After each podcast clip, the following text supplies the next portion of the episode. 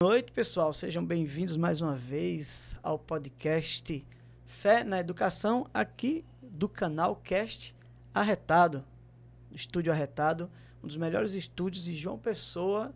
E já lanço aqui o convite para vocês virem conhecer o estúdio. Vem cá, você que quer fazer uma gravação, quer gravar um programa, algum episódio, venha conhecer. O Estúdio Arretado está aí aparecendo aqui embaixo as informações. Show de bola, viu? Você vai gostar. Então, seja bem-vindo ao nosso podcast. E hoje, o professor André tem um convidado muito especial, muito especial. Um, um cara que com certeza você vai gostar muito do nosso bate-papo. O nosso convidado hoje é professor Saulo Vital. Professor Saulo, muito obrigado por estar aqui com a gente nessa noite. Fico muito feliz com a sua presença. Um homem difícil, rapaz. Pense numa agenda difícil de conciliar, mas hoje deu certo. Obrigado, professor Saulo. Eu que agradeço, professor André, pela, pelo convite, né? Peço desculpas aí porque na última vez aí que a gente combinou, eu estava num evento lá em Recife e fiquei com medo de não dar certo, né? E acabei pedindo para adiar, mas agradeço aí pela compreensão e também pelo convite. Me sinto honrado, né? Vejo seu trabalho na, na internet. Fomos aí irmãos de comunidade, né? Durante muitos anos. E um dia estava em casa e a minha esposa, que vê muito redes sociais, ah, aquele menino lá, André, da comunidade, tá viralizando na, na, na, na internet. Deixa eu ver aqui.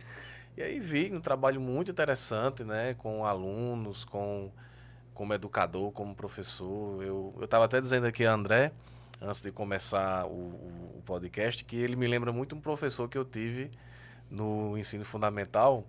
No, no, no, era um professor do jardim de infância, na verdade, no, na alfabetização, de forma até inusitada, porque era um professor homem, né? Normalmente não tem professores é. homens na, no infantil, né? E esse professor, ele, ele toda aula ele mandava a gente subir nas cadeiras e imitar aquele Paulo Cintura do da escolinha do professor Raimundo, né? Aí dizia, saúde é o que interessa, a gente cantar, o resto não tem pressa, né? E até hoje eu lembro desse professor, né? Então, eu tava falando aqui para André justamente dessa importância do lúdico no ensino, é. né? De envolver os alunos. Então, minha admiração, cara, aí o seu trabalho. E para mim é uma honra hoje estar com você aqui, podendo ajudar de alguma forma aí a, a, alavancar o canal aí, né? Agradeço. Ô, ô, professor Saulo, eu vou chamar de Saulo. Com certeza. Né? Vou chamar de Saulo, a gente já se conhece há tanto tempo, vou chamar de Saulo. É, Saulo, eu vou, fazer, eu vou começar o nosso bate-papo com uma pergunta muito pesada para você. Um time de futebol. Eita. Lá vem o torcedor do CSA. Tô brincando, mas e aí, professor Saulo? Eu sei, viu? Eu, eu sei da sua paixão futebolística. Uhum. Qual é o seu time de coração? Meu time do coração, toda vez que eu falo, é uma polêmica grande, né? Porque eu não sei se você sabe, mas eu sou pessoense. Sou natural de João Pessoa. Muita gente pensa que eu sou de Campina Grande. Mas eu sou natural de João Pessoa, mas torcedor da Raposa de Campina Grande. raposeiro. Raposeiro. Torcedor do Campinense. Do Campinense. E aí muita gente pergunta por quê, né? Eu tive uma história com, com o Campinense. Na verdade, no início eu era São Paulino, né? Desde criança. E seguindo aquela cultura que a gente tem aqui, principalmente nos estados do Nordeste, Paraíba, Piauí, Pernambuco, eles têm uma coisa mais deles, mas Rio Grande do Norte, Paraíba, até Alagoas um pouco também, tem essa, essa cultura de torcer para times de fora, né? Mas aí quando eu fui fazer mestrado em Recife, né? Eu fiz mestrado, doutorado, eu comecei a observar que a, os, os, colegas de faculdade todos eram Santa Cruz, Náutico ou Esporte. Valorizando o time do estado. O time do estado. E aí meu pai falava muito do Campinense, né? Na época que o Campinense foi subiu para a Série B. Aí meu pai chegava lá em casa e começava a falar do Campinense. Eu, o que, que ele tá falando do Campinense aqui? Não, não tinha aquela cultura de conhecer um time do estado, né? E nunca tive referência do Botafogo, né? Assim, quem levasse, quem me incentivasse. Aqui da capital. Aqui da capital. E aí meu pai tanto falar do Campinense, falando, falando, falando, eu vou acompanhar esse time, né? E aí foi na época do acesso à Série B, depois se tornou campeão do Nordeste. E aí eu fui sendo conquistado, né, pela torcida do, do, do Campinense. Também é um time que está a 100 quilômetros, né? Então sempre que eu quero assistir os jogos, rapidinho eu chego lá em Campina, joga muito aqui também João Pessoa, Campinense. E aí meu pai também é pessoense. Aí vem a pergunta, por que que teu pai... Ele conta que na época o Campinense jogava muito João Pessoa, década de 60, porque não tinha um amigão ainda. Então jogava muito ali no Estádio da Graça, em Cruz das Armas. Ele é de lá de Cruz das Armas, né? Pertinho aí. Pertinho, né? O mando de campo, às vezes, era lá na Graça mesmo, né? dos campeonatos, né? Torneio início, antes do Paraibano, enfim. E aí foi a época do Hexa. E de fato o Campinense ele tem uma torcida de estado, não é uma torcida local. É, o Campinense tem pessoas espalhadas pela Paraíba toda, inclusive aqui em João Pessoa tem pessoas que são de areia, do sertão, de, são todos raposeiros. E pessoas de, É tanto que tem uma torcida chamada Rapojampa, uma torcida organizada aqui de uma pessoa. e aí os botafoguenses ficam tinindo comigo, mas rapaz, como é que tu pode fazer um negócio você desse? Você não rapaz? é uma ovelha solitária, você não é uma raposa solitária. Isso. Aqui tem muitos seguidores. Eu morei em Bananeiras um tempo pela comunidade e realmente, realmente os times de Campina Grande, eles têm uma torcida muito grande ali no Brejo, eles parecem. Né, eu posso estar falando aqui algo que não entenda muito, mas parece que eles se identificam mais com os times de Campina do que com os da capital. Pelo menos foi o que eu percebi quando eu morei em Bananeiras ali, pessoal do Solânia. Eu, eu vi muito torcedor realmente dos times de Campina. Isso, porque eu vejo o seguinte, André, os times de Campina, eles têm uma rivalidade muito grande. E o povo de Campina é um povo muito identitário, assim. Eles têm uma identidade de ser de Campina, de ser paraibano. É tanto que o pessoal de Recife, eu ouvia muito o pessoal comentar lá, ah, o pessoal de Campina é um pessoal raiz e tal. E aí eles têm essa coisa do 13 contra o Campinense, o que infelizmente não tem aqui, né, é. João Pessoa. O Botafogo é um time solitário, o, o Auto Esporte não tem essa representatividade. Não, não tem grande, representatividade, né? cara. E eles falam lá, muitas vezes, que ah, os times de Campina, na verdade, são rivais, mas são irmãs. Porque, na verdade, quando o 13 está ruim, os abnegados chegam e ajudam. E às vezes até a própria população mesmo ali. Que é para levantar o time da cidade. Para levantar os dois times da cidade e ter essa rivalidade. Aqui o Auto Esporte está abandonado. É, talvez, né? talvez realmente é, faça falta uma rivalidade sadia, lógico. Aqui do, do, time da capital, o Botafogo parece que ele nada sozinho, né? Tipo assim. Os grandes rivais são os times de Campina. Não tem essa rivalidade com o Auto Esporte, por exemplo, CSP, né? Não tem essa. Teve um presidente, André, você puxou futebol agora, Não, né? vamos embora. é, é, tá bom, tá ótimo. Eu adoro futebol. Teve um presidente do Botafogo aqui recente que eu admiro muito ele, que é o Nelson Lira. Nelson Lira, ele, para mim, ele foi um dos grandes responsáveis pelo Botafogo estar onde está hoje.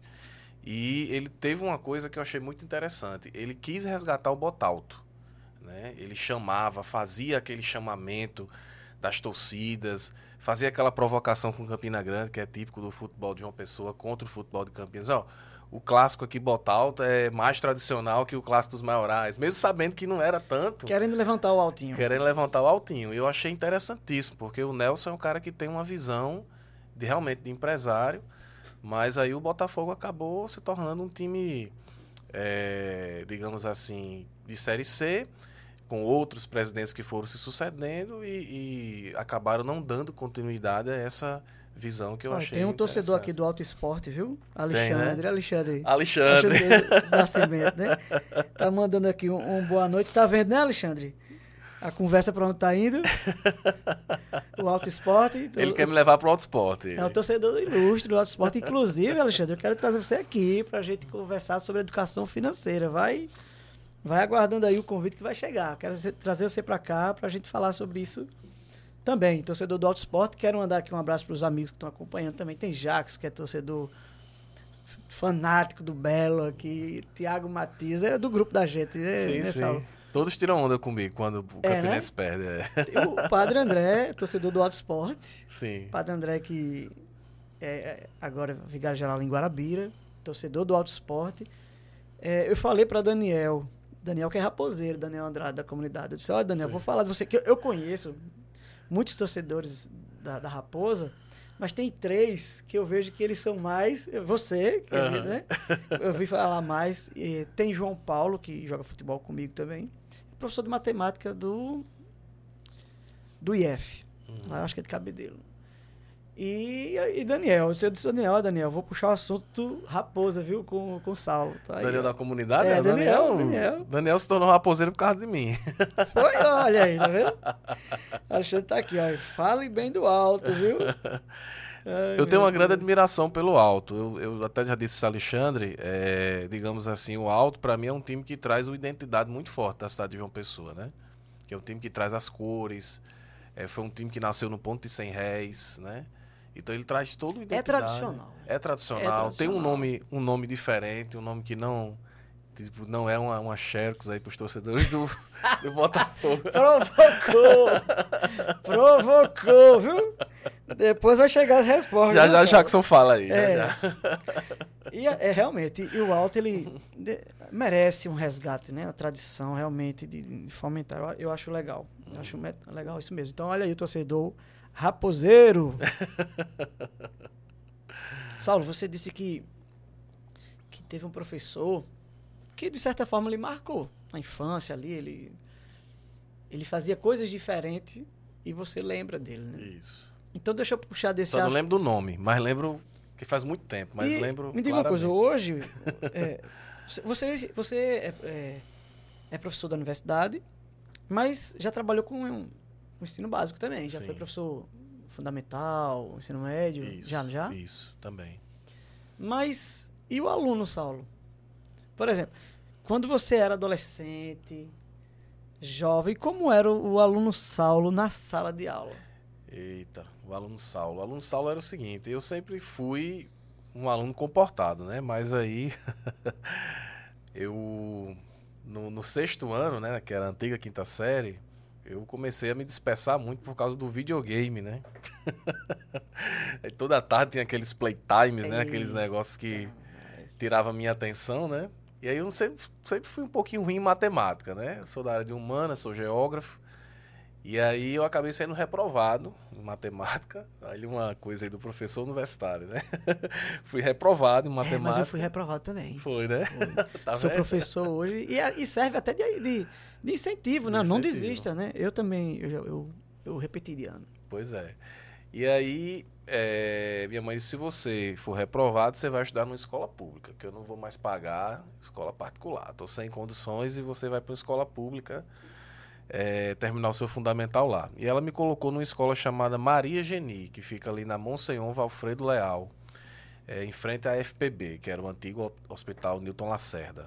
Ali em Eu sou meio ruim de nome aqui em João Pessoa, né? Como eu sou de Maceió, eu- às vezes eu sei onde fica, mas se for por nome, Por onde nome, fica assim? Perto do Pio Décimo. Hum, Pio décimo.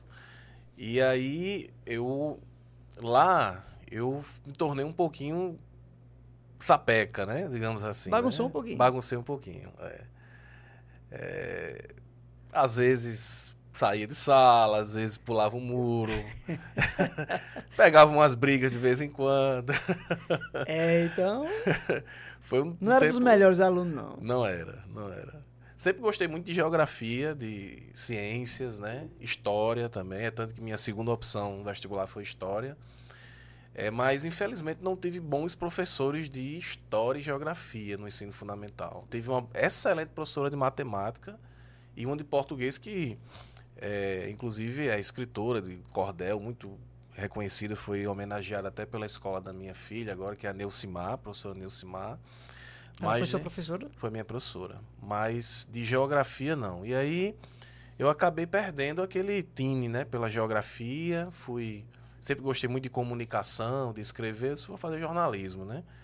Aí no, no terceiro ano eu tive uma professora muito boa, estudei na Academia de Comércio, Ensino médio. ensino médio já. Estudei na Academia de Comércio, cheguei ainda com essa veia de bagunceiro, né? Mas no, ali, meados do segundo, terceiro ano, eu comecei a namorar com minha atual esposa, que é a Amanda, né? E aí eu disse, disse, amor, eu vou estudar pra gente casar. Disse a ela. Eita, mano, olha aí. vou virar um, um- um professor e eu quero ser professor universitário, né? E aí eu tive uma professora muito boa, a professora Maria de Socorro, que eu nem sei onde ela está, mas me incentivou muito, uma professora excelente de geografia. E aí ela me redespertou aquilo, no terceiro ano, né? Geografia. Geografia. Eu estava faltando seis meses para o PSS, como eu era um aluno até então, até o segundo ano eu fui um aluno meio disperso, eu, tipo, não zerei no primeiro ano, era aquela época do processo seletivo seriado, né? É, o, o PSS, ele seria ali o, o, irmão mais velho do, do Enem, né? Seria, an, foi antes do Enem, né? Ante... Não era o processo seletivo para entrar na faculdade, que né? cada universidade, né? universidade tinha o seu, né? Aqui tinha a COPEV, que fazia todo aquele processo. Eu disse, rapaz, eu vou ter que fazer tudo de novo, porque jornalismo tinha uma média de corte de 580 e pouco, alguma coisa assim. Mas aí, faltando seis meses, essa professora Maria de Socorro, ela pediu que eu fizesse uma apresentação sobre impactos ambientais e, mudanças climáticas, aquecimento global. E aí, quando terminou aquele, aquele seminário, ela me chamou e fez. Você não pensa em ser professor, não? Você tem um jeito de professor. Olha aí que visão, hein? Você fez o trabalho sobre impacto ambiental. Impactos ambientais. Terceiro ano. Terceiro ano. E ela viu ali. Um germe ali, um, uma semente de, de professor. E eles, professora. No futebol, olheira. É, exatamente. e eles, professora, é, na verdade eu sempre gostei muito de geografia, né? Mas eu tive professores que não me incentivaram muito. Ano passado, por exemplo, eu tive uma professora que disse, aqui em sala de aula, que, que é, na verdade ela queria ter feito direito, ela não queria ter sido geógrafa, fez porque foi o jeito, né? E isso me detonou, assim, disse, rapaz, eu vou fazer uma coisa que minha professora está dizendo que não serve para nada, né? E aí ela, não, não, isso não existe, faça geografia e tal, não sei o que. Rapaz, eu vou fazer. Aí como a média de geografia era um pouquinho abaixo, era 490, alguma coisa assim. Não, eu vou, vou aproveitar o PSS 1 e 2 e vou meter o pau para estudar pro 3, que na época era só português, matemática, história e geografia. Aí peguei um livro chamado Geografia, o Homem no Espaço Geográfico, que é do professor Elian Labiluft, que é um grande amigo hoje, conheci ele nas depois de todo esse processo, fiz podcast com ele. Ele já está com uma certa idade, mas é uma pessoa muito lúcida, muito, muito amigo meu. E aí li esse livro todo do professor Elian. Na época eu fazia um estágio no INFAM, que é o Instituto de Patrimônio Histórico e Artístico Nacional. Não tinha, às vezes, alguma coisa para fazer à tarde. Eu disse, eu vou aproveitar esse tempo vago aqui, vou ler o livro e começar a estudar. Aí fiz uma boa prova de geografia, quase que fechei. Eu lembro até hoje que a questão era sobre desemprego estrutural. Eles pediam uma solução para o desemprego estrutural. Cara, se nem o presidente da República deu ainda essa pois é, solução. É, né? o jovem ali tinha que trazer uma solução. Uma solução, aí foi a questão que não me fez fechar a geografia, né? Mas história, eu, eu fui bem, fiz metade da prova. Em matemática eu acertei umas duas ali. E fiz uma boa redação, consegui passar em 17 ainda para geografia. Entrei como aluno noturno do curso de geografia e fiz a minha graduação toda no período noturno, né? Então, como aluno noturno que trabalhava durante o dia, no início, nos dois primeiros períodos, eu trabalhei numa fábrica. Foi uma experiência que me amadureceu muito, porque eu descobri ali que eu realmente tinha que ser professor, porque aquele ambiente ali eu, não era para você. Não era para mim. E aí foi um negócio meio louco, assim. Deu na telha, disse, vamos embora. Vamos embora daqui. Aí o cara lá me chamando, ei, rapaz, volta, tem aviso prévio. Eu digo, não, vou embora. Tô avisando agora. Tô avisando agora. E aí eu fui, procurei um professor meu, professor Black, né? De história, é até professor também da universidade, de aula na, na parte de artes e tudo mais. E ele me indicou para a escola Sesc Centenário. E lá eu tirei uma licença de uma professora de geografia. Eu acho que eu tinha, na época, acho que eu tinha uns 21 anos. E aí essa professora chegou para a turma e fez: Esse é o novo professor de vocês. Eu acho que ela estava tão saturada de, de, anos de sala de aula, de, de, de enfim, que ela estava querendo passar um ano afastada, né? Aí ela chegou e disse: Ó, oh, esse aqui é o novo professor de vocês. Tchau, foi embora. Tô fora. Aí a turma, André, é, começou a bah, jogar peteca e. Porque para eles também, é, se para ela novo, tava sendo né? bom, né? Pra eles também tava sendo bom chegar ali mais ou menos da mesma idade, quase, né? 21 anos. 21 anos, novinho, novinho. Eles achavam que iam fazer o que é. queriam, né? Aí tanto que essa turma ficou marcada, André, como uma turma que toda vez que eu chegava eu tinha dif dificuldade de dominar a turma, né? De que eles fizessem silêncio e tal, porque aquela história de que a primeira impressão é que fica, é. né? E aí, mas depois eu. As, as, demais foi. Inclusive, eu tenho um aluno dessa época, que é o, o Ellison, o Alisson Bezerra, que é a jornalista, radialista, que faz o programa com o Eron Cid, todo dia às seis da, Isso que às seis da né? noite. no- Foi seu aluno lá no Sesc. foi meu aluno. Eu descobri um dia desse que o Alisson foi meu aluno dessa época aí, o sexto D. Ele foi da Oh. outra turma. E aí é muito gratificante, porque É. eu vejo hoje alunos meus que já são profissionais, É muito que bom. Né, já estão na universidade. bom. Me sinto um pouquinho velho, né, por conta disso. Mas tu já passou dos 30 já? 38 eu tô. Olha, Jefferson.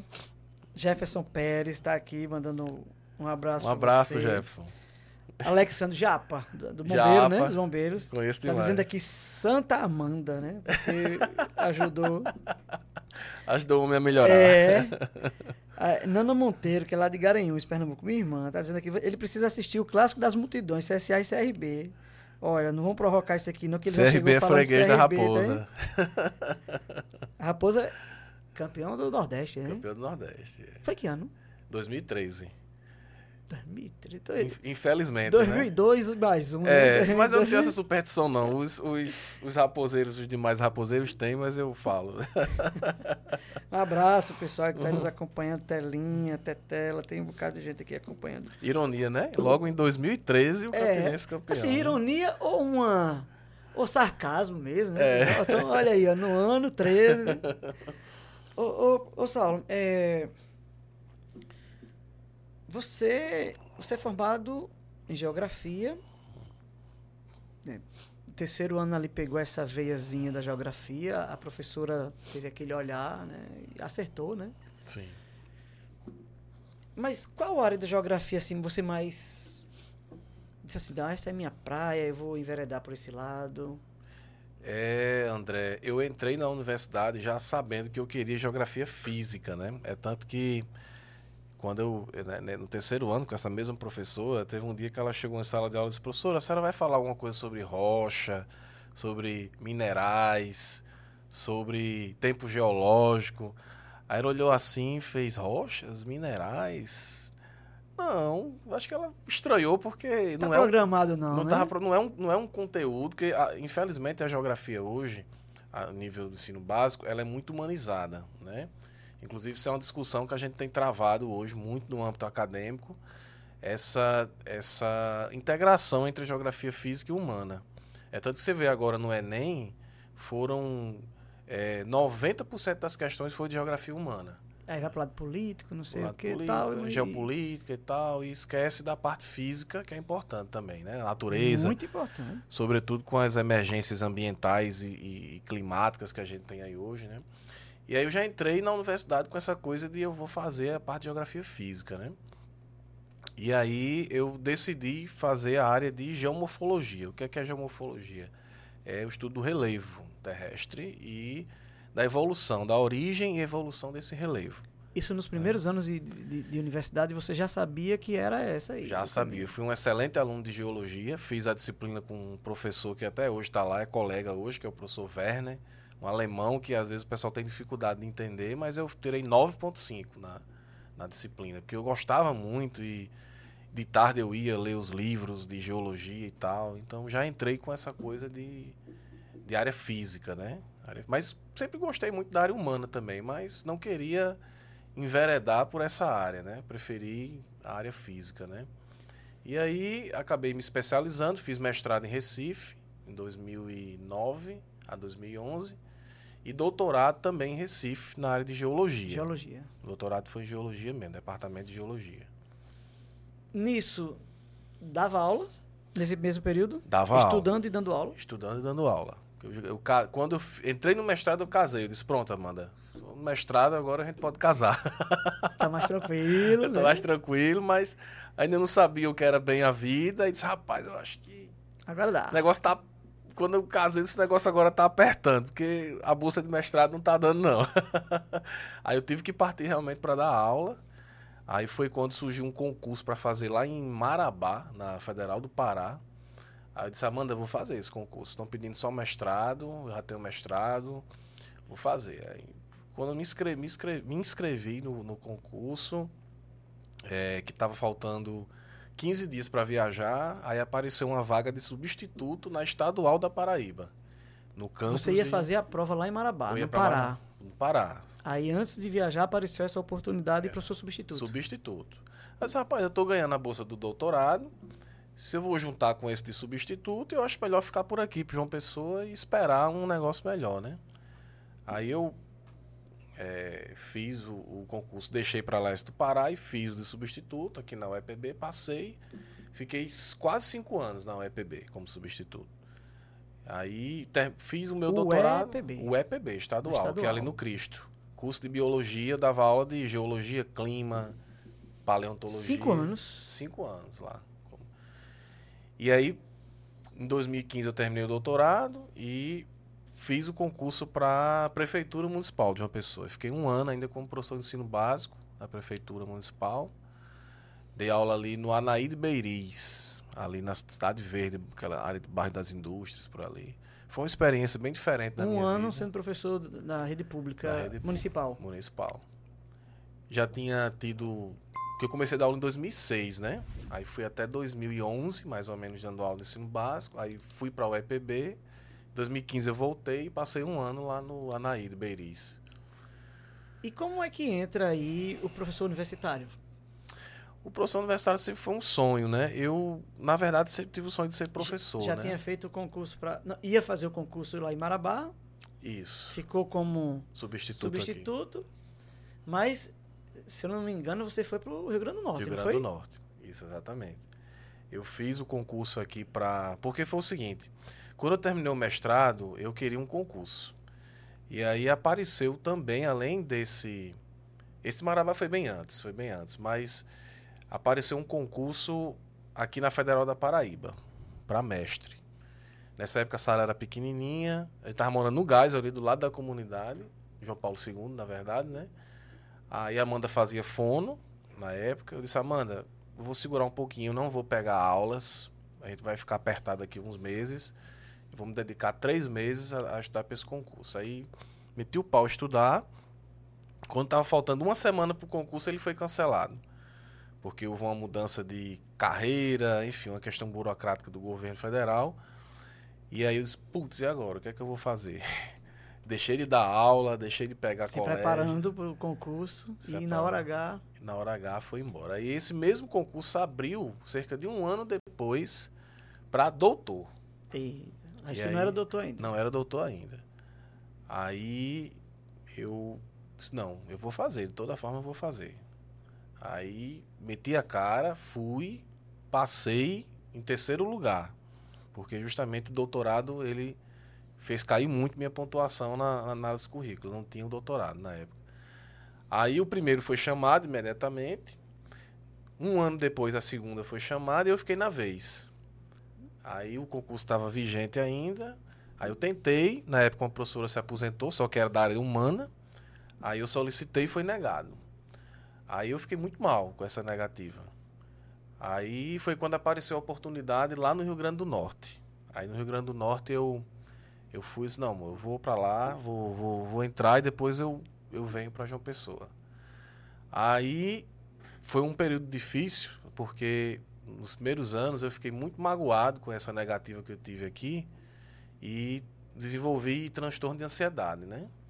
E aí tive pânico na estrada, tipo, tinha vez que eu travava no meio da estrada, né? Você viajava quantas vezes na semana? Eu ia na, geralmente na terça, voltava na sexta, às vezes na quarta, voltava na sexta. E aí eu teve uma vez que eu estava dando aula de noite, um, 10 e meia, eu disse, vamos embora.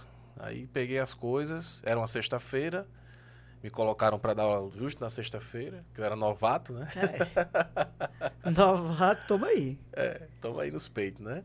Aí eu disse, vamos embora. Aí peguei o carro, quando eu cheguei ali em Soledade, travou coração começou a palpitar, eu tremer. É em qual cidade, Rio Grande do Norte? É, eu dava aula em Caicó.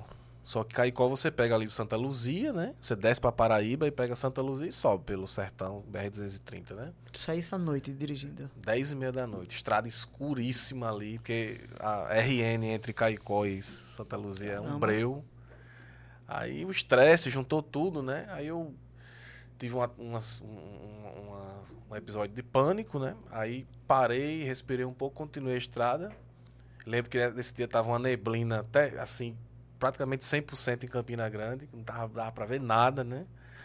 Aí eu cheguei em casa, tal, quando foi no outro dia, eu já começou a dar insônia, comecei a ficar Aí eu tive que ir, ir para psiquiatra, psicólogo, né, fazer tratamento. Aí consegui ainda, depois de um ano, deu uma melhorada, fiquei indo normal, até que em 2020 a pandemia parou tudo, né? E aí eu fiquei em casa aquele tempo. E no meio da pandemia eu consegui a transferência para a UFPB. Cheguei na UFPB em 20 de novembro de 2020. Não tinha ninguém, tinha um pedaço de gente na UFPB, todo mundo em casa, né? Aí eu ficava lá na minha Tem sala. uma alegria muito grande, né? Quando você recebeu a notícia da, da, da transferência. Pulou, todo mundo em casa se abraçou, né? Você foi sozinho para a universidade, ou para lá. É, só tinha eu na universidade. Era. Você vê, né? Deus abrindo as portas, né? E é aí veio acontecendo tudo isso, né? É, essa, essa coisa toda da, da das pesquisas né, que eu venho fazendo, do alargamento, né? Ô, Saulo, mas... mostrando que tem uma, tem, tem uma missão, tem uma missão para mim aqui, né? Você, você, a gente vai falar sobre isso, você tem essa... Você é uma referência hoje na área de pesquisa, aqui, de é, geociência que fala, né? Geociência. Isso. Mas você dá aula. Sim. Você tá com disciplinas Sim, na, dou aula de geomorfologia, geomorfologia. geografia, tanto licenciatura como bacharelado. Pronto. Do, do, e é um presente de Deus, porque eu dou aula na minha área. Né? Naquela área que você gosta. Da você área que eu, que eu, me identifico, que eu fui formado né, em pós-graduação nessa área, né? É como eu estava dizendo, assim, eu acompanho o seu trabalho há muitos anos. Há muito tempo. Uhum. E já vi você é, ser convidado para palestras, para entrevistas, para documentários. Assim, o professor Saulo né? Eu sei que tem outras pessoas que, que fazem esse processo também, mas o professor Saulo hoje ele é uma, uma pessoa de referência na geografia de João Pessoa, da Paraíba, do Nordeste, né? principalmente na área de, de geo, geo, geo me, Geografia física. Para mim é uma trava-língua, né? É uma trava-língua. Então, essa parte mais da ciência, da geografia, eu tô, tô achando uma, uma palavrinha melhor. Gel, né? Morfo de forma e logia de estudo, né? Normalmente é um, uma, um palavrão, mas quando você se acostuma dia a, dia, a falar. É. Né? mas hoje, o trabalho do professor Saulo, eu vejo, eu vejo muito você ali falando, chamando para o diálogo sobre pesquisa, sobre as pesquisas em áreas de risco aqui da cidade, chamando a atenção muito da falésia do Cabo Branco, chamando a atenção para a ocupação urbana. Sim. Enfim, hoje, hoje, qual é a sua atuação em nome da universidade? Sim, sim. Né? Qual é a sua atuação mesmo na área de pesquisa, assim?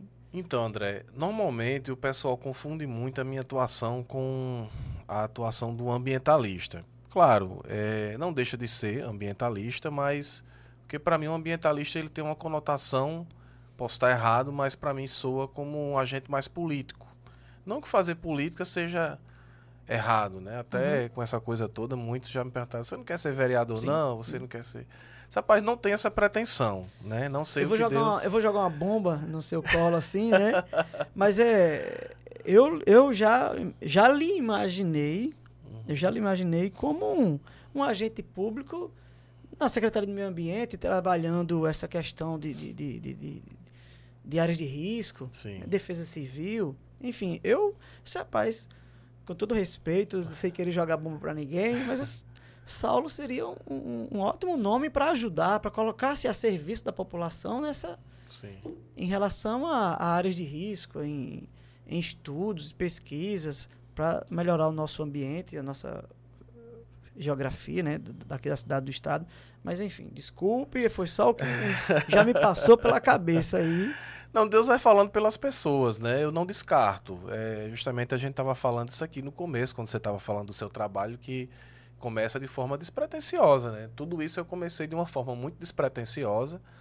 Eu, a minha mentalidade, André, é que a ciência ela tem que estar a serviço da sociedade.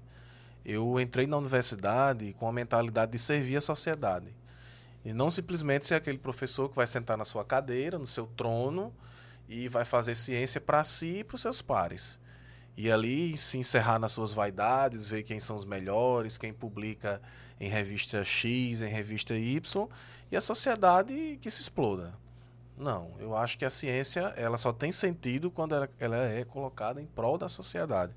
Outra coisa também que eu acho interessante é mostrar o poder da geografia, a importância da geografia para a sociedade. Porque muitas pessoas não sabem que o geógrafo ele tem um papel estratégico importantíssimo no planejamento urbano. Né? Por isso que eu costumo dizer que todo prefeito, todo governador, todo presidente precisa ter um geógrafo do lado. Sim, Porque o geógrafo ele entende de natureza, entende de sociedade. Concordo. Né? Tem até uma, uma obra de um grande geógrafo chamado Yves Lacoste, que ela se chama assim: A Geografia serve antes de mais nada para fazer a guerra. Né? E lá ele mostra de toda, to, ele mostra toda a importância da geografia enquanto uma ciência estratégica que foi utilizada inclusive pelos grandes imperialistas, né? E, e pelas, pelos, pelas nações, é, inclusive o próprio Hatzel, né? Que foi um grande geógrafo alemão, ele tratava da geografia como uma ciência estratégica, né? E lançou, por exemplo, o conceito de espaço vital, né? Que era um conceito extremamente voltada à questão militar, à questão... Muito usada depois por Hitler, né? Inclusive Exata, espaço vital. Exatamente. Então, é, eu, a, o meu trabalho ele é todo em prol disso, né? E a falésia do Cabo Branco ela começou a me chamar muita atenção em 2017. Eu ainda era professor da UFRN e em 2017 eu disse, rapaz, eu vou monitorar essa falésia aí. Vou levar um drone e ficar monitorando ali. De aí, forma autônoma? De forma autônoma. Eu não tinha nenhum projeto ainda, nada. Eu tava, tinha acabado de entrar na universidade. Estava no Rio Grande do Norte, então os meus projetos eu escrevia para lá, para o Rio Grande do Norte, mas paralelamente eu fiquei fazendo esse monitoramento, já que eu morava aqui em João Pessoa, né? E aí foi quando eu conheci o meu grande amigo Palito, não sei se você já viu aquele velhinho que sempre anda sim, comigo, de aposentado da Defesa Civil, né? Na época Noé era o secretário, Noé Estrela. Noé Estrela. Um grande abraço para Noé Estrela um amigo nosso aí que muito dedicou a sua vida à Defesa Civil de João Pessoa. Um Isso. abração, Noé. Foi um grande secretário de Defesa Civil. E Noé, eu disse, Noé, arruma um carro aí para a gente fazer as nossas pesquisas, né? Aí Noé sempre cedia a Defesa Civil para nos acompanhar, né? Porque tinha áreas de risco e tudo mais. E aí Palito sempre ia junto, né? Palito era funcionário lá da Defesa da Civil. Defesa Civil. Trabalhava aí, com Noé. Trabalhava com Noé. E aí ele sempre gostou muito de ciência, né? sempre foi meio que físico, né? Ele não chegou a terminar o ensino médio, mas ele é um cara muito antenado em ciência, assim. Ele gosta de astronomia e tal. E aí, quando ele me viu com aquele drone, ele ficou encantado, né? Ficou 2017. Em... 2017. Ficou encantado pelo professor não Saulo e pelo popular, drone. Né? O drone não era tão popular ainda assim. Não né? era tão popular. Não era fácil ver nas ruas aí, né? Ele viu em mim uma figura de um cientista, né? Que ele sempre quis ser. E dali a gente criou uma amizade, né? Nunca mais se separou, né? Tá sempre junto, ele tá lá na universidade. E ali começaram-se as pesquisas vamos dizer assim, um monitoramento, na verdade, isso. da falésia e, e, do Cabo Branco ali. Do Cabo Branco. Aí em 2021 eu transformei isso num projeto que é financiado pelo CNPq. É, e agora tem um outro projeto também que vai ser financiado pelo governo do estado, chamado Pré-Amar, que já é um projeto maior, onde nós vamos fazer um monitoramento de toda a costa paraibana, desde Mataraca até Pitimbu, para ver como se comporta a geomorfologia da área. Esse projeto é ideia do professor Saulo? É, é, é um sonho do professor Saulo? Surgiu com você ou já vem. Não, é um sonho meu, mas já é um projeto existente, que é coordenado pelo professor Cláudio Dibas, do IFPB, mas era um projeto voltado para a questão de recifes artificiais, chamado Preamar, que tem a ideia de implantar recifes artificiais na costa paraibana. Ele não previa essa parte de monitoramento da erosão costeira. E aí, assim, eu me sinto um tanto que corresponsável, porque todas essas minhas idas à imprensa, essas minhas falas, né? E isso não é uma coisa que eu estou falando, foi um reconhecimento, inclusive de políticos que depois Sim. chegaram para mim e disseram: Saulo, você teve um papel primordial nesse nessa recuada do prefeito Cícero Lucena do, do alargamento. Sim. E você chegar na TV e falar cientificamente, isso aí fez com que o Ministério Público me enxergasse naquela audiência pública que teve lá é, na Assembleia Legislativa, né? É, feito pela, pela deputada Cida Ramos. E aí eles entraram em contato comigo e pediram que eu me reunisse com o procurador João Rafael que é responsável por essa área lá no Ministério Público Federal, para traçar estratégias, né? E aí nós tivemos uma reunião com o pessoal lá em Recife, pessoal lá do Departamento de Oceanografia, que nos mostraram um projeto que eles tiveram lá semelhante a esse que a gente está fazendo aqui. Pré-amar. O Pré-Amar, só que era outro nome lá. Era o projeto MAI. Foi feito um, um monitoramento de Recife, Jaboatão, Olinda, tudo mais. E aí a gente trouxe o Cláudio, trouxe outras pessoas para essa, essa mesa de, de debate. E aí o procurador ele preferiu é, pegar essa estrutura já existente do pré-amar para a partir daí aproveitar essa estrutura burocrática e fazer esse projeto semelhante ao MAI aqui na Paraíba, para não ter que fazer um projeto do zero. Né? Então, esse projeto, a gente fez isso aí basicamente da metade do meio do ano para cá. E o projeto já está, inclusive, aceito pela Cinep e tudo mais, nos trâmites finais para ser executado.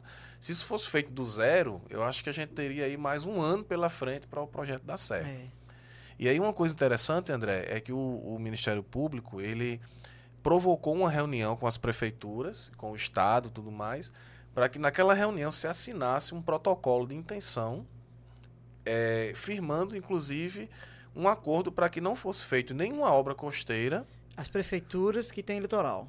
As prefeituras que têm litoral, exatamente. De Pitibua, Mataraca. De, é, nessa reunião estava só Lucena, Cabedelo, Conde e João Pessoa. Então, a, a região metropolitana. Região metropolitana.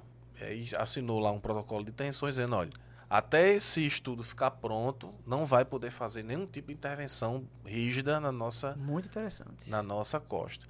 E aí depois a Cinep, que é o órgão do estado que está chefiando isso aí, pediu que a gente expandisse para os demais municípios. Vai ser um desafio, porque são nove municípios, né? mais de é. 180 quilômetros de litoral. Muita coisa. Mas tem um negocinho que vai nos ajudar muito, que é o drone, né? O drone é um aparelho Olha que... aí, Palito. É, Palito tá vai... Aí, Palito? Palito tá com você. tá comigo. E tá nesse projeto também. Tá nesse projeto. Palito, ele é um mestre em logística. Assim, ele, como ele trabalhou no operacional, na Defesa Civil, o que é, que é Entende, o operacional? Né? É aquele cara que no momento da crise vai para o campo, entra na lama e tira o pessoal das é casas. Conhecedor. É conhecedor, né? Então, ele é um cara assim que a gente diz, Palito, estão precisando de um palito de fósforo. Viu somar, né? Ele vai lá e acha o negócio e é um cara indispensável na nossa equipe. Saulo, você falou uma coisa interessante, assim. É, de certa forma, você foi um dos responsáveis, ou talvez o mais, é, que deu visibilidade a, a trazer um diálogo sobre o alargamento uhum. da praia de Cabo Branco, né? Inicialmente Cabo Branco, não é isso? O alargamento isso. que ele que trouxe a ideia. E aí virou é, estava na boca de todo mundo. Ah, João Pessoa, alargamento, veja o exemplo de Balneário Camboriú, não sei o que. Havia quem defendesse, havia quem criticasse.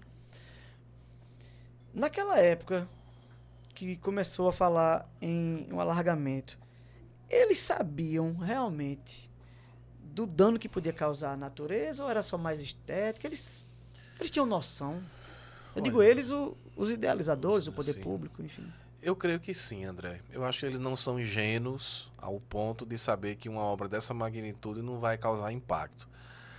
Infelizmente, é, a especulação imobiliária e os interesses ocultos diante de tudo isso são maiores do que todo e qualquer impacto que isso possa causar.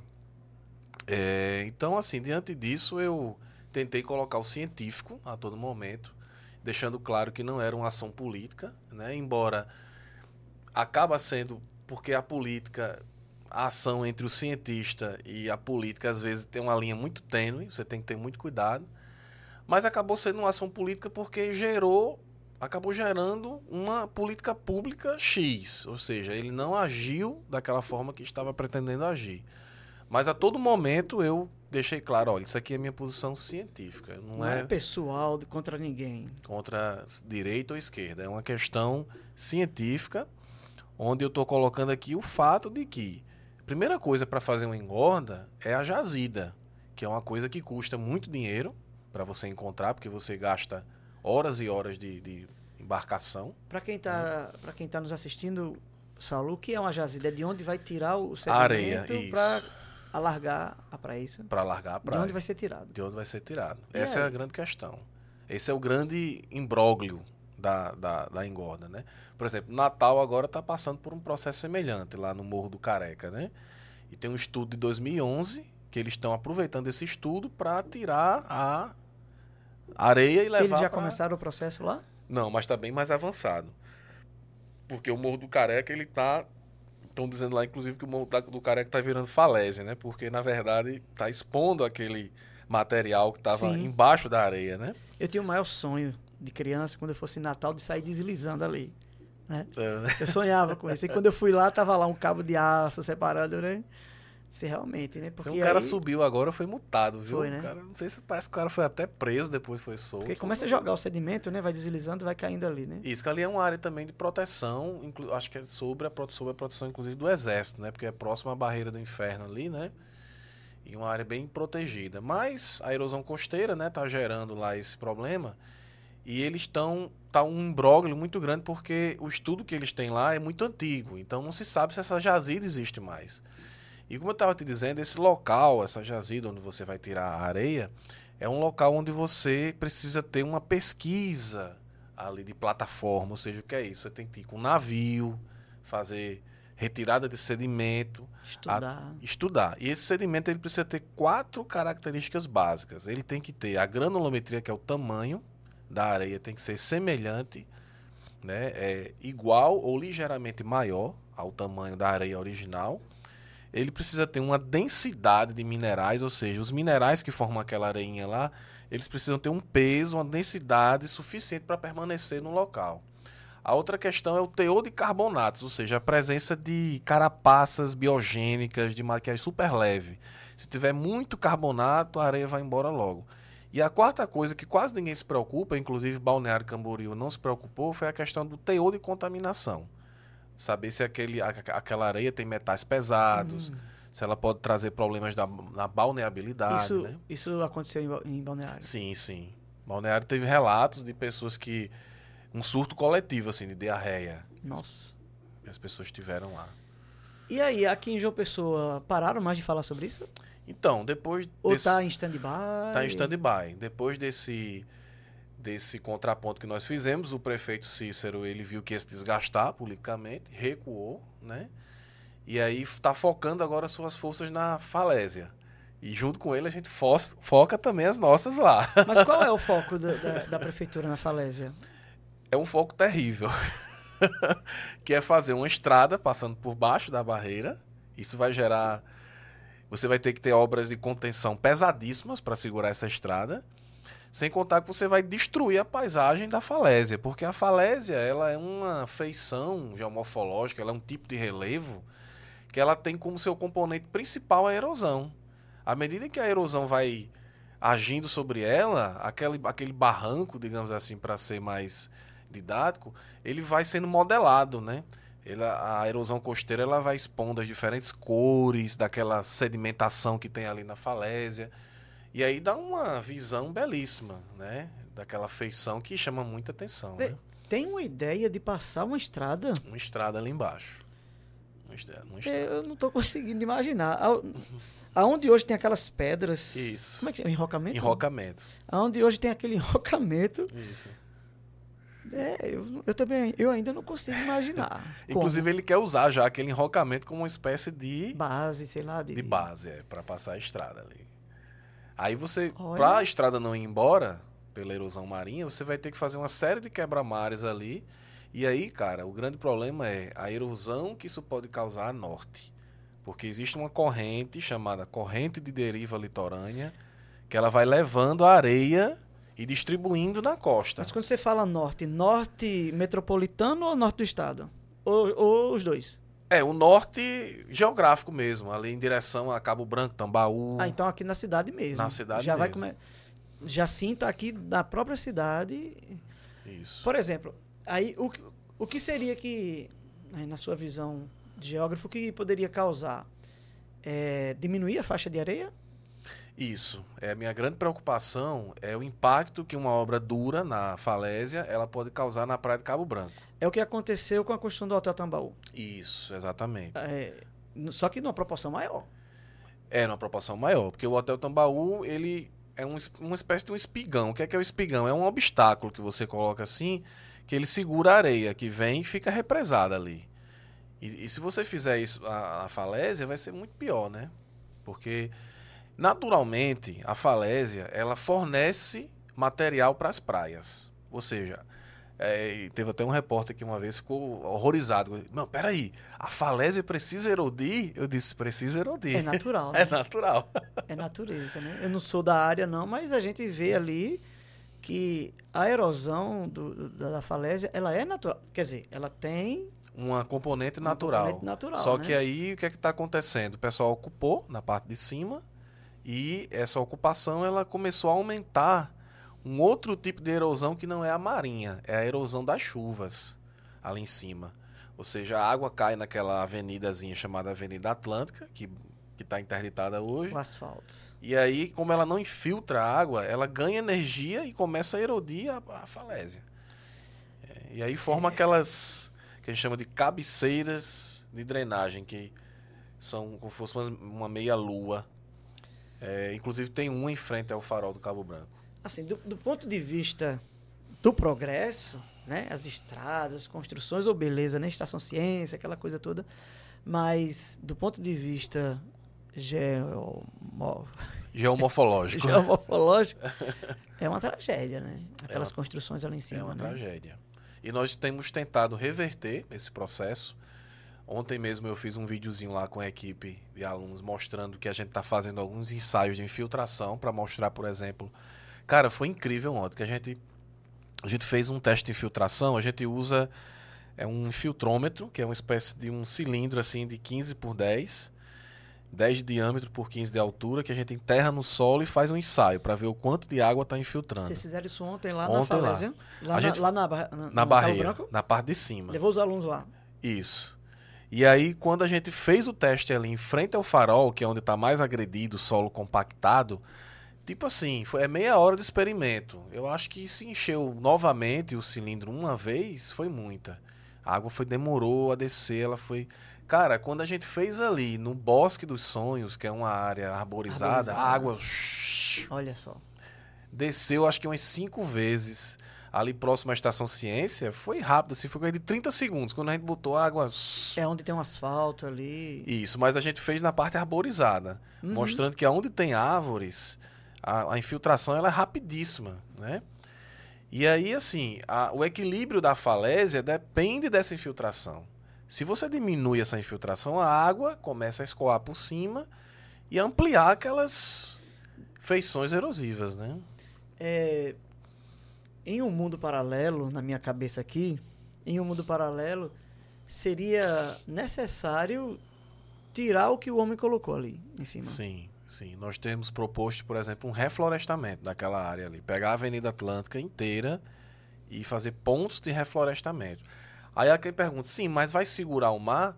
Não, a nossa pretensão não é segurar o mar. A nossa pretensão é fazer um reordenamento urbano para que a natureza ela possa seguir o seu curso. E claro, com uma vegetação ali, o processo erosivo, ele, o processo erosivo ele vai retardar e ele vai ser muito mais lento, né?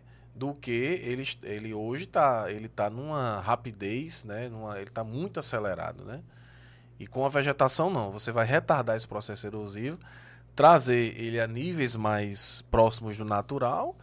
E cara, assim, vamos pensar em estratégias, já que você tem equipamentos ali como o farol do Cabo Branco, a Estação Ciência, vamos pensar em estratégias primeiramente voltadas à rearborização, para tipo assim estangar, estancar essa sangria e depois a gente pensa em alguma intervenção na parte marinha, que não seja tão impactante, que uhum. retarde um pouco o processo, mas que não Aquela, cause um impacto. Já ventilou-se uma ideia de, de colocar recifes naturais, né? Ali, mas não, mas não sei se na verdade, é uma área que tem muitos corais, recifes de corais ali. É o que protege a, a, a, barreira, de certa forma. Aquela ideia de colocar artificial. É artificial é, tem um, teve um projeto chamado. É, teve um projeto que foi financiado pela, pelo, pela própria prefeitura em 2011 que eles chegaram a desenhar alguns quebra-mares ali uhum. entre os corais. Não seria uma coisa tão rígida. Eu né? lembro disso porque eu gosto de pegar minhas ondinhas, né? Eu sou surfista.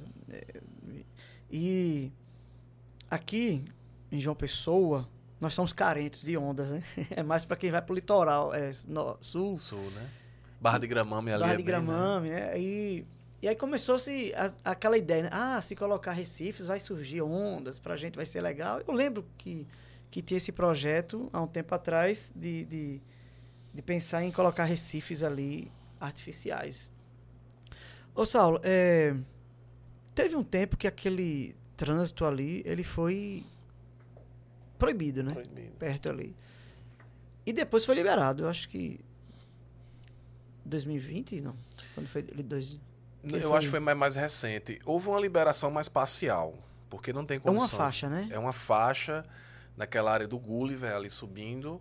Aí quando ele chega no topo assim, aí entra à direita, mas não segue pela Avenida Atlântica não.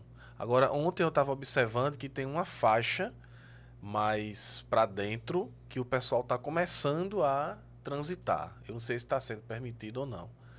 Mas ali é impossível de, de haver trânsito ali. Até mesmo porque a vibração do- dos carros ali gera né, um, um sismo que pode piorar o processo. Quando a gente vai andando no Cabo Branco, na praia, em direção à, à barreira, assim, esteticamente tá feio, né? A, a- a calçadinha começa a cair. Isso. E aí a gente vê muita coisa do, enroca- do enrocamento que foi colocado à vista. Uhum. Assim, por que, que aquilo aconteceu? Por que, que ele- eles colocaram as estacas de madeira, não sei. Aonde? Ali onde. No final do. do- no final da Praia de Cabo Branco, para quem Hum. vai. Eu lembro de umas pranchas que foi colocada ali e, Sim, e que, ali na- e que já foi derrubado pela maré, já derrubou muita coisa também. Sim. Então, parece-me que não resolveu e ficou mais feio ainda a, Isso. questão ali. Por, quê? O que, que, que aconteceu assim? Eles tentaram resolver uma coisa e não deu certo. Veja bem, André, por que, que eu sou veementemente contra essas obras costeiras? Porque, por exemplo, Recife é um exemplo de uma. O litoral pernambucano tem uma praia lá em Paulista chamada Praia do Janga, que já foi feito de tudo lá. Já foi feito engorda, quebra-mar, espigão, é, bag wall, que é uma espécie de uns sacos com areia e cimento que você faz para, enfim, uma série de coisas. E hoje a praia tá um lixo, assim, porque os quebra-mares estão impedi tão impedi tá impedindo a circulação de é, oceânica ali, enfim, tá uma, uma coisa terrível que acabou gerando um problema de balneabilidade, ou seja, a praia tá com um mau cheiro terrível e uma coisa interessante, as pessoas estão começando a vender as casas, né? Ou seja, aquela especulação imobiliária que tinha antes, agora está retardando, ou seja, ela está regredindo. Então, assim, o meu, o meu medo hoje é que João Pessoa ela entre nesse mesmo eixo de um boom, de uma cidade que está sendo muito visada, Isso. E aí comece essas obras costeiras, por exemplo, ali, em, ali no Seixas, tem um, um- o Louvina do Seixas, ali foi uma coisa terrível, né? Os caras invadiram ali completamente a faixa de areia, fizeram um enrocamento horrível, e quando você vem andando assim, em direção à Praia da Penha, você encontra um obstáculo terrível na, Na, frente. sua frente. Aquilo ali é, cara, é contra a Constituição, porque a Constituição ela ela garante que o ambiente praial ele é um ambiente público, onde as pessoas têm é, a liberdade para transitar, né? E aí, assim, o meu temor, André, é que essas obras costeiras elas comecem gerando outros problemas e vai gerando um efeito dominó, sem um estudo e sem um monitoramento adequado. E a gente chega a ser um Recife, cara, com inclusive problemas até de. Porque dependendo do nível de engorda que você fizer e do quanto você retirar da a jazida, isso pode alterar a cadeia alimentar e a gente pode começar a ter problema também com tubarão. Ou seja, aquele, aquela velha história do tubarão do Boa Viagem pode ser o tubarão do Cabo Branco. O que levou aqueles tubarões à boa viagem? O pessoal disse foi a construção do porto, não Porto sei e o que, Suape, porto, é, né? que alterou ali a batimetria do local. Então, tem um- umas linhas de recifes, né, que os tubarões na, na, na, na alta maré eles conseguem ultrapassar essas linhas e chegam muito próximo do- dos banhistas, né? Inclusive, recentemente teve um acidente horrível lá, né? Hoje em dia, tudo você vê na internet, o cara lá com a perna... Infelizmente, Arrancada, né? é, Recife ficou marcado por isso, naquelas praias ali mais urbanas. É, aqui em João Pessoa, e é, é muito fácil a gente ver do Cabo Branco, Manaíra, Bessa, a gente vê muito ação humana avançando sobre a faixa de areia. Uhum. O teatro, o, o, o, Hotel Cabo Branco é, é o Hotel Tambaú foi a parte mais gritante, né, que a gente possa, possa imaginar assim. Uhum. Mas nesse monitoramento que vocês que vocês fazem, eu, eu imagino que vocês veem muito absurdo sobre a, a, faixa litorânea, né? Sim. E aí quando a, o mar começa a vir pegar de volta, aí vai chorar o leite derramado. Né? Exatamente. Né? Minha preocupação, André, é o litoral norte. Litoral Baía norte. Traição, por ali. Baía Traição, Rio Tinto, que tem praias belíssimas. Aquilo eu fiquei muito feliz quando é, aceitaram esse projeto, porque a gente vai fazer um monitoramento desses municípios também, para ver inclusive onde é que está havendo desmatamento de restinga, porque essa coisa que se vende hoje, você que está nas redes sociais sabe muito bem disso, João Pessoa tem sido muito vendida, né, nas redes sociais. Então, ah, João Pessoa é linda, as praias de João Pessoa são lindas, aí começa a atrair aquela especulação e aí começa a atrair também o turismo predatório, né? E aí as pessoas começam a ocupar, não, vou fazer uma puxadinha aqui de uma casa. E aí você, como você não tem a fiscalização adequada, aquilo vai se consolidando, aquela ocupação vai se consolidando e chega um determinado momento que o pessoal diz: ah, vai ter que fazer obra de contenção aqui, porque o mar está invadindo. Não, peraí. Você que invadiu a área do mar. Que é o caso do Bessa, né?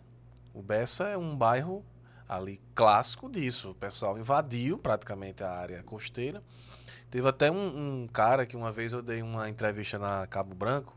Aí assim que terminou a entrevista, o cara ligou para mim. Foi um, uma entrevista sobre é, erosão lá no Bessa. Aí o cara ligou para mim e fez: olha eu sou o presidente de uma associação de bairro, não sei se ele, se ele era o presidente da associação, não lembro bem. Sei que eu era um representante lá, morador do Bessa. E só ouvi sua entrevista e queria saber uma solução aqui para o nosso problema. Eu disse, olha, meu senhor, infelizmente vocês invadiram a área da praia, né?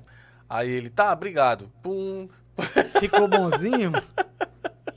Alexandre tá perguntando aqui assim, né, que mesmo com todas essas ações, podemos dizer que anos mais para frente o mar vai engolir o bairro do Cabo Branco? Ou é possível evitar que um dia o mar avance? Essa questão do, do que a gente vê muitas vezes, né? Eu acho que foi do, eu acho que foi o ano passado que a gente viu Ceará, aqui na Paraíba mesmo, muitas destruições do mar. Aí é aquela coisa, o avanço da urbanização também Sim. tem lá a sua culpa, né? O Cabo Branco, ele, ele tem, aqui a pergunta de Alexandre, tem chance da destruição ser maior ali, passar da calçadinha, se não for, nada for feito? Você fala de Cabo Branco, aquela parte mais inicial ali, próxima à falésia, é, né? eu acredito que ali... Porque Cabo Branco parte... pode ser dividida, aí Alexandre que perguntou, na verdade, ela pode ser dividida em duas partes, né? A primeira ali, que é de Cabo Branco até aquela calçadinha que estão reformando, que é outra obra absurda que estão fazendo ali. Colocaram umas estacas assim de metal. É, era essa aí que eu tava falando. Pronto. Acho que eu não soube falar o nomezinho. Essas estacas. É, chama aí. de estaca prancha, né? Aquilo vai ser permanente, eles não vão tirar, não. Aquilo eles vão deixar. E eu tô arrebentando ali com. com com a situação, porque assim, eu estou muito preocupado com o que aquilo pode causar na Praia de Cabo Branco, que hoje tem uma faixa larga. A maior parte da Praia de Cabo Branco, ela tem uma vegetação pioneira, né? Sim. Restinga, inclusive que em alguns lugares chega a ser até bem denso. E aquilo é bom, não é? Aquilo é bom, porque inclusive tem até um, um vídeo, eu não trouxe esse vídeo, mas que mostra a importância da restinga. Quando o mar vem, Aí onde tem restinga, a, a onda segura e onde não tem, ela passa o calçadão. Então, assim, a minha grande preocupação é a praia de Cabo Branco. A, a outra parte da praia de Cabo Branco é aquela parte onde o pessoal pratica esportes, faz shows. A faixa grande ali. A faixa grande. até é chegar o busto ali. Até chegar. Bem, vai até Tambaú, até o Hotel Tambaú. A faixa é toda larga. E em alguns pontos chega até 100 metros ali de faixa de praia. Então, respondendo a pergunta de Alexandre, é, o que vai fazer com que o mar não avance é justamente aquela faixa de areia. Se a gente mantiver a faixa de areia. Se a gente ficar jogando a erosão para outros pontos, a gente vai gerar problema onde não tem. E é essa a minha grande preocupação. Eita, né? nós. Alguém Por isso que tem que ter um gerenciamento correto, né? Alguém está perguntando aqui o nosso litoral sul. O que falar dele, né? Na verdade, sim, o litoral sul, é, por exemplo, Jacumã, né?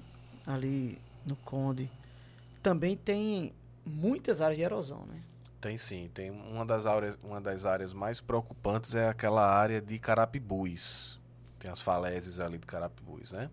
Inclusive tem umas pousadas ali em cima, casas e tudo mais, que é uma área crítica de erosão aqui do nosso litoral.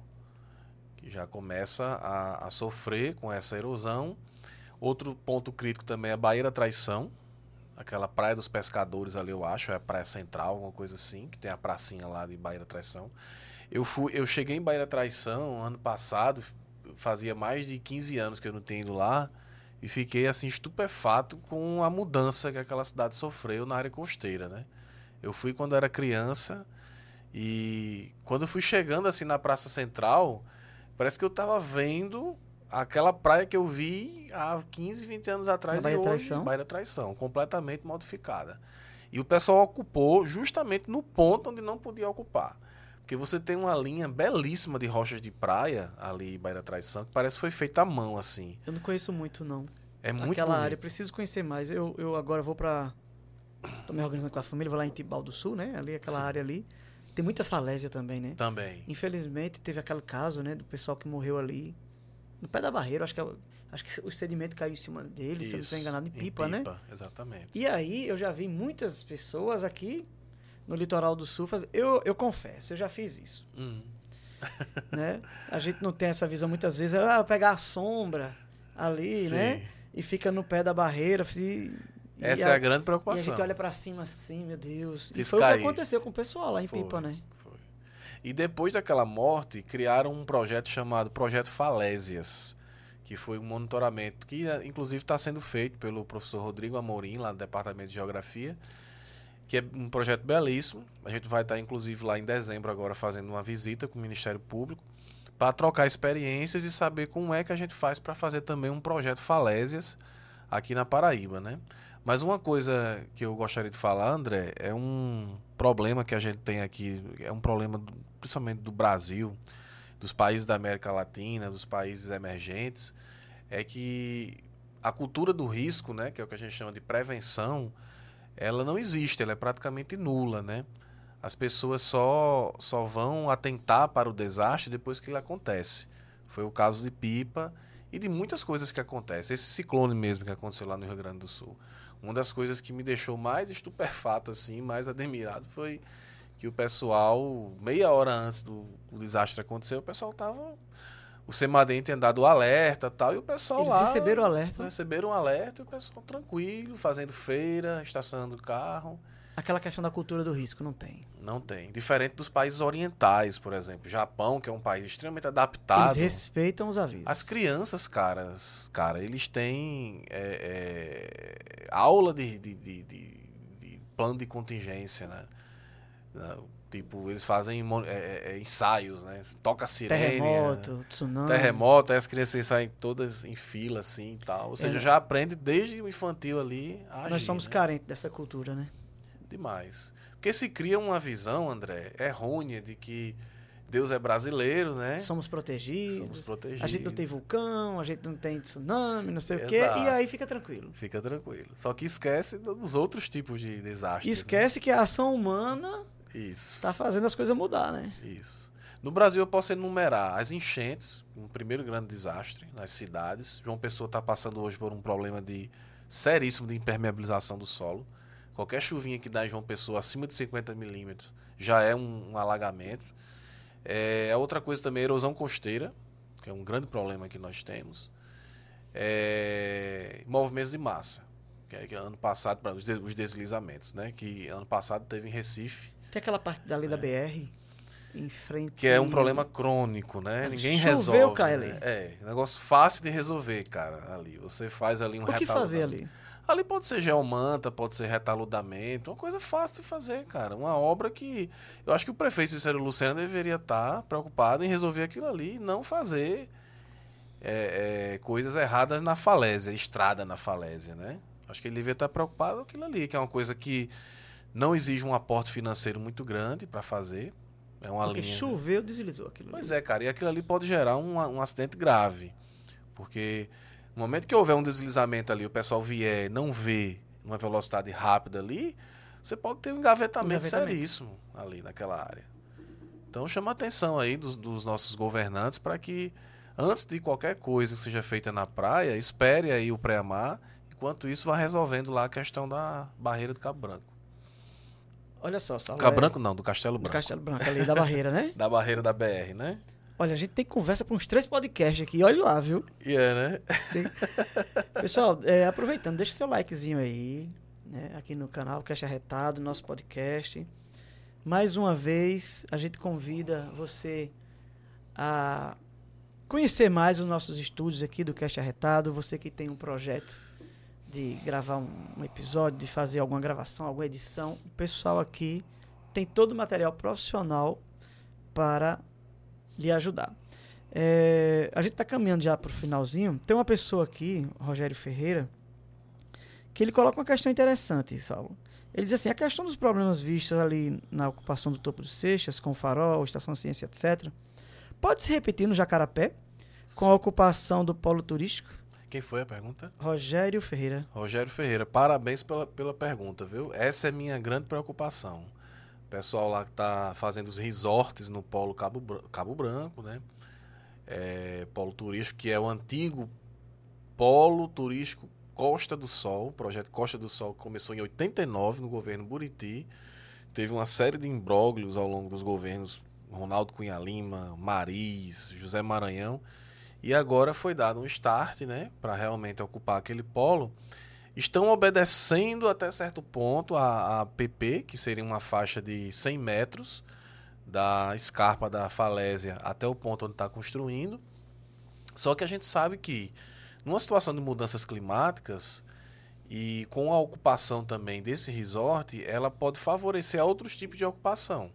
Ou seja, pode ser que o resort ele não ocupe de fato a APP, mas estradas de barro, zonas de acesso, pessoas subindo, pessoas descendo, pessoas passando, ou seja, vai ser uma área ocupada, né? E num cenário de mudanças climáticas, a gente pode ter um futuro aí próximo, 50 a 100 anos, né?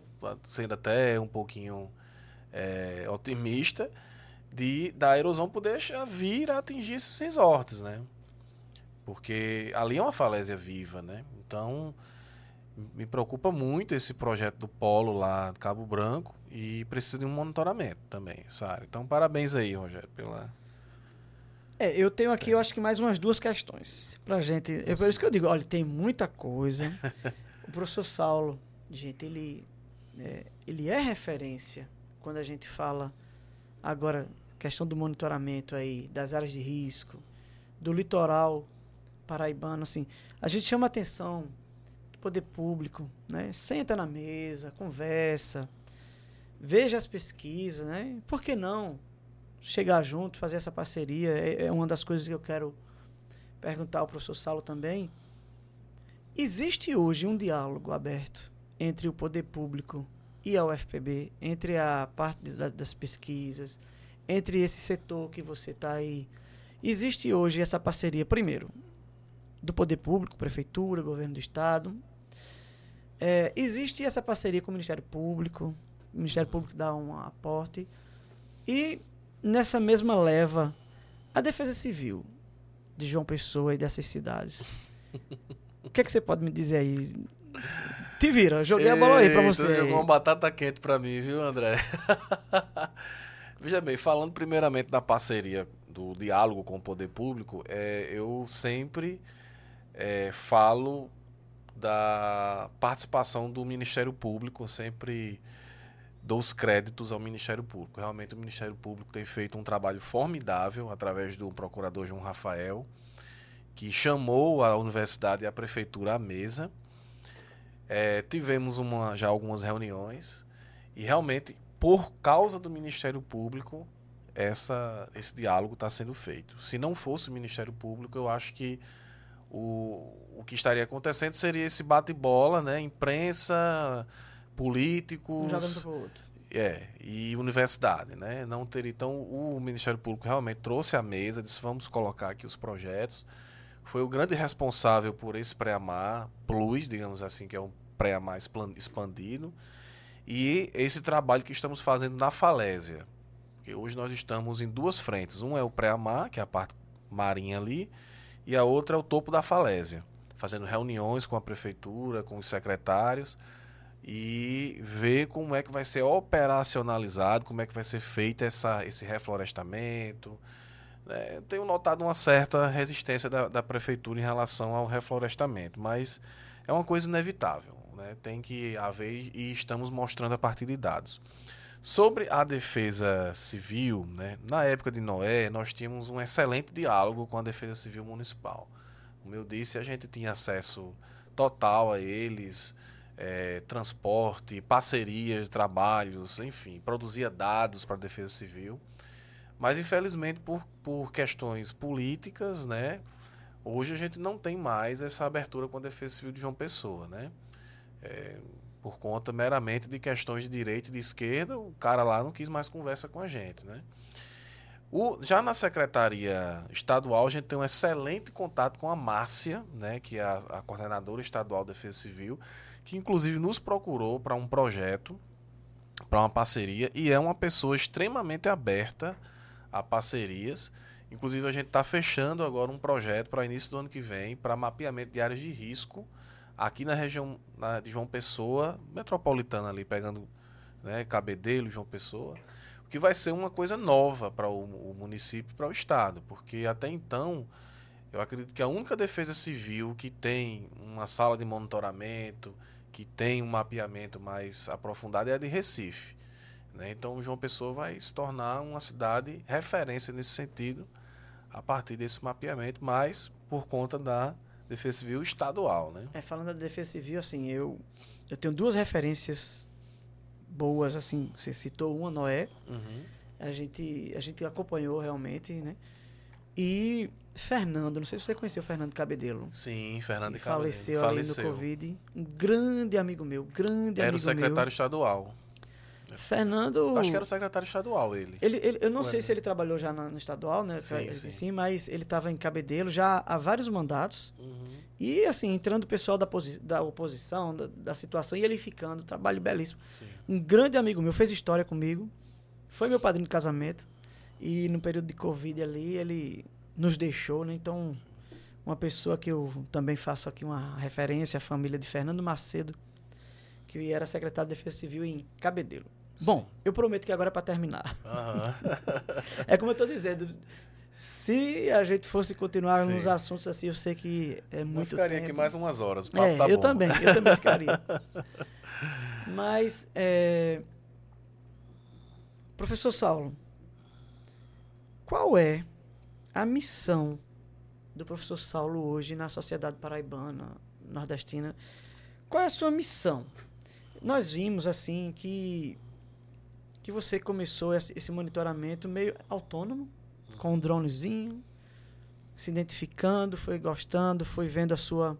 Mas hoje, o que o professor Saulo ainda pode fazer pela Paraíba em relação à geografia, nessa, nessa questão ambiental, nessa questão de monitoramento.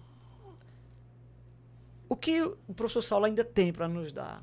Eu sei que é muita coisa, mas eu quero ouvir dele. É, daí a gente faz passa um filme pela cabeça, né? Só antes de falar dessa sua pergunta, eu queria fazer também aqui uma menção a Alberto Sabino, em memória, que foi outro agente de defesa civil que infelizmente faleceu na Covid. Era o grande companheiro de Noé, né? E do Palito também. E por causa dele, a gente fez muitas parcerias, né? Então, também aqui saudar a família do Alberto, né? Fizemos uma homenagem a ele também no nosso simpósio lá ano passado que a gente fez lá. Então, é, eu, eu você falou isso, eu me lembrei, André, de um grande irmão da comunidade, já que a gente foi junto, foi, né, estivemos juntos na comunidade durante muitos anos, que é Edmilson, o irmão do, do Frei Josué, né? Quando eu estava no mestrado e passando todo aquele perrengue, Sarinha pequenininha, Amanda estudando, a gente morou num local onde às vezes, né, eu queria estudar e não conseguia porque as pessoas faziam um barulho, às vezes até de propósito, né? E a gente aquilo começou a me perturbar foi que na época eu fui professor da, UE, da UEPB e lá eu uma grande amiga lá, que foi a, a, Ana Lúcia, ela disse: Não, fique aqui na minha sala se você quiser vir estudar. Foi o que me salvou. Mas é, a gente passou um período difícil, eu e a Amanda, nesse período todo de, estu de estudar, já casado, com Sarinha pequena. E aí teve um dia que na comunidade Edmilson chegou para mim, aí fez: Olha, eu estava rezando por vocês e Deus colocou no meu coração que tem uma pessoa que tem muita inveja de vocês, que faz barulho à toa, que quer perturbar mesmo a vida de vocês. E que, assim, muita coisa está conspirando contra o futuro de vocês, né? Mas você, Saulo, você vai ser professor da Federal, você vai escrever muitos livros e você vai ser referência num assunto que ninguém vai saber, mas Olha você vai ser referência nesse assunto. Rapaz, eu hoje tudo isso está se cumprindo, André. Toda vez que acontece alguma coisa nova, disso que ele falou, eu lembro de Edmilson. A profecia. A profecia se cumprindo. Nessa história da falésia, dos livros que eu estou escrevendo. E engraçado que quando eu passei no concurso para a Federal do Rio Grande do Norte, eu disse. Cheguei para ele todo feliz, fiz Edmilson, eu a prof... Uma parte da profecia já se cumpriu. Eu sou professor da Universidade Federal do Rio Grande do Norte. Ele fez, não. Você vai ser professor da Universidade Federal da Paraíba. E lá você vai cumprir uma grande missão. Olha a ousadia, né? Pois a é. ousadia do Espírito Santo. Então, assim, eu me lembro muito, eles que não se preocupassem. Outra grande profeta na nossa vida foi Josélia, que uma vez chegou pra gente e disse: Olha, vocês vão sair desse lugar e vão para o lugar de vocês. E naquela época eu não tinha nenhuma perspectiva de comprar apartamento em canto nenhum. E eu disse, meu Deus, como se fará? Porque apartamento está tão caro. E a gente procurou apartamento no Valentina, procurou apartamento em vários locais distantes do centro da cidade. E Deus conseguiu um lugar pra gente lá nos bancários, ali do lado das três ruas, próximo ao meu futuro trabalho, que hoje é o meu trabalho. Olha só. E estão fazendo uma obra agora que vai atravessar ali, vai ser 800 metros para chegar no meu trabalho um cara que trabalhava a 400 quilômetros de João Pessoa. Com aquele estresse, naquele momento lá do Rio Grande do Norte. Isso. E quanto eu sou agradecido a Deus por tudo isso. Deus seja louvado. Então eu estava até dizendo para minha irmã hoje que eu tenho uma missão hoje na ciência, né? A minha missão hoje na ciência é mostrar a importância de um cientista cristão, de um cientista temente a Deus, mas pé no chão e muito muito já provado e testado. Claro que só tenho 38 anos. Muita coisa pela frente muita ainda. Muita coisa pela frente. Muito serviço ainda pela nossa cidade, pelo nosso estado. Isso. E assim, vejo Deus guiando mesmo. Muitas coisas que eu não tenho pretensão, mas Deus vai mostrando, olha, é por aqui o caminho, haja assim. Eu vejo muito carinho de Deus no meu caminho hoje, sabe? Então Amém. eu não vejo minha missão hoje na ciência como uma missão à parte da, não de Deus, não. Eu acho que o que eu é faço uma escolha minha, de Deus. É, é, uma escolha. É. E outra coisa, Carlos, né? Carlos uma vez chegou para mim e disse, olha... Carlos Santana. Carlos Santana. Que Carlos Santana a gente conhecia desde criança, né? A gente começou a tocar junto, cantar junto, antes de ir para a comunidade. E foi quando eu comecei a fazer o curso de geografia. A gente ficava conversando na, na casa dele. Aí ele fez, rapaz, eu tava rezando e Deus colocou assim, geografia não é por acaso para tu. Geografia não é por acaso. Aí eu pronto, até hoje eu carrego isso também na mente. As profecias, né? Que Deus foi pavimentando na minha vida e. Então, com certeza, a gente vai ouvir falar muito do professor Saulo em prol das questões da nossa cidade, do nosso estado, suas obras. Está falando aí dos livros, né? E quando tu. O livro já, te, já tem livro lançado ou está em processo, está trabalhando? tenho livros é, em parceria, né? Eu, uma das grandes conquistas minhas, assim, atualmente, foi um livro, um capítulo de um livro que eu, que eu escrevi com um grande é, geógrafo brasileiro, que é o Antônio José, José Teixeira Guerra, que é um cara que eu sou fanzaço dele. Antes de entrar na universidade, eu li todo o dicionário dele geológico, geomorfológico, e sonhava em conhecer aquele cara, né?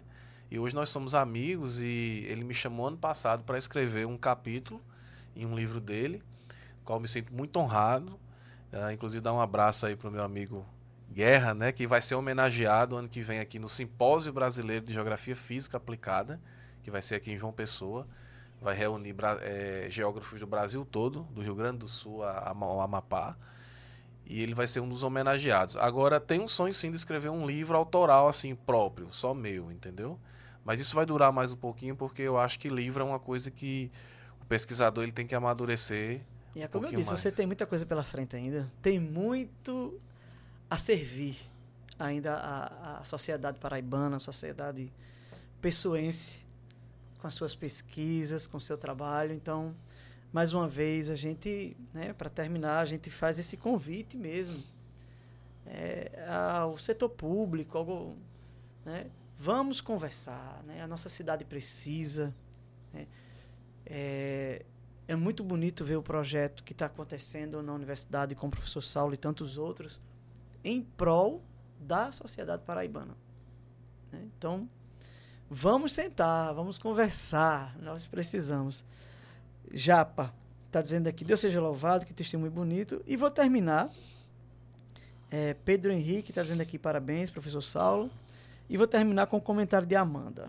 Amanda Vital. é, Quem será?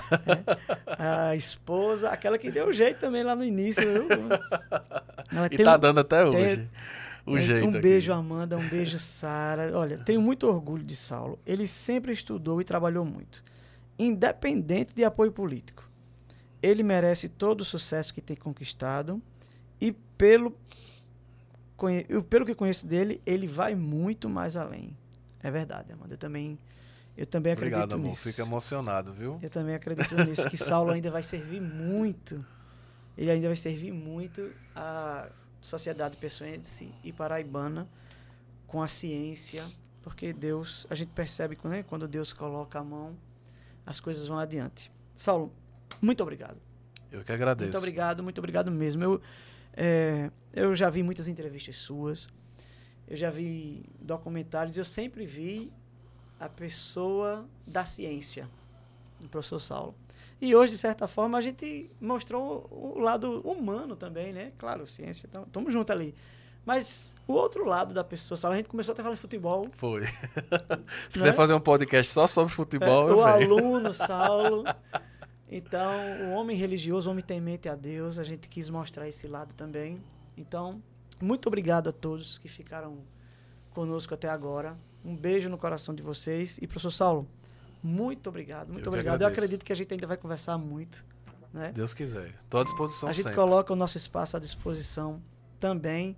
Estamos iniciando semana que vem lá na, na Rádio Valentina, a rádio agora que abriu.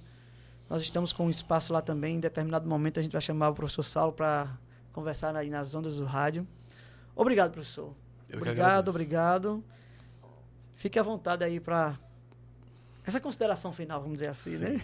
Foi uma honra. Eu queria aproveitar. Eu lembrei de outro grande amigo meu que fez faculdade comigo, que foi o Jorge Lourenço. O Jorge, ele também foi outro profeta, né? Acho que eu estava no segundo período, a gente sentado ali na, na, chama de pracinha da geografia. Aí eu disse, Jorge, eu quero ser professor daqui, da, desse departamento aqui, de Geociências da UFPB. E aí o Jorge fez, é, meu irmão, eu, eu acho que você ainda vai ser luz aqui. Né? Eu lembro muito do, do, do Jorge falando isso. Então, só agradecer, André, por tudo. É, foi uma honra estar aqui com você. Você é um cara também que merece todo o sucesso do mundo, né? Tá aí viralizando com esses vídeos na internet, com os alunos. Eu admiro muito o seu trabalho porque, como eu falei novamente, vou, vou falar aqui, né? Do professor que eu lembro tanto lá, que fazia aquelas brincadeiras com a gente, mas que marcou a nossa vida, né? Então, é, o que André faz hoje não é meramente brincadeira, é uma ação pedagógica é, lúdica, que traz os alunos para si, porque muito além de um professor, é um educador, e o educador ele marca né, a vida das pessoas. Então, Verdade. parabenizar você pelo seu trabalho e dizer que estamos à disposição. Muito bem, obrigado, professor. Obrigado a todos, um beijo no coração e até a próxima. Fé na Educação aqui no canal Cast Arretado. Um abraço, até a próxima. Valeu.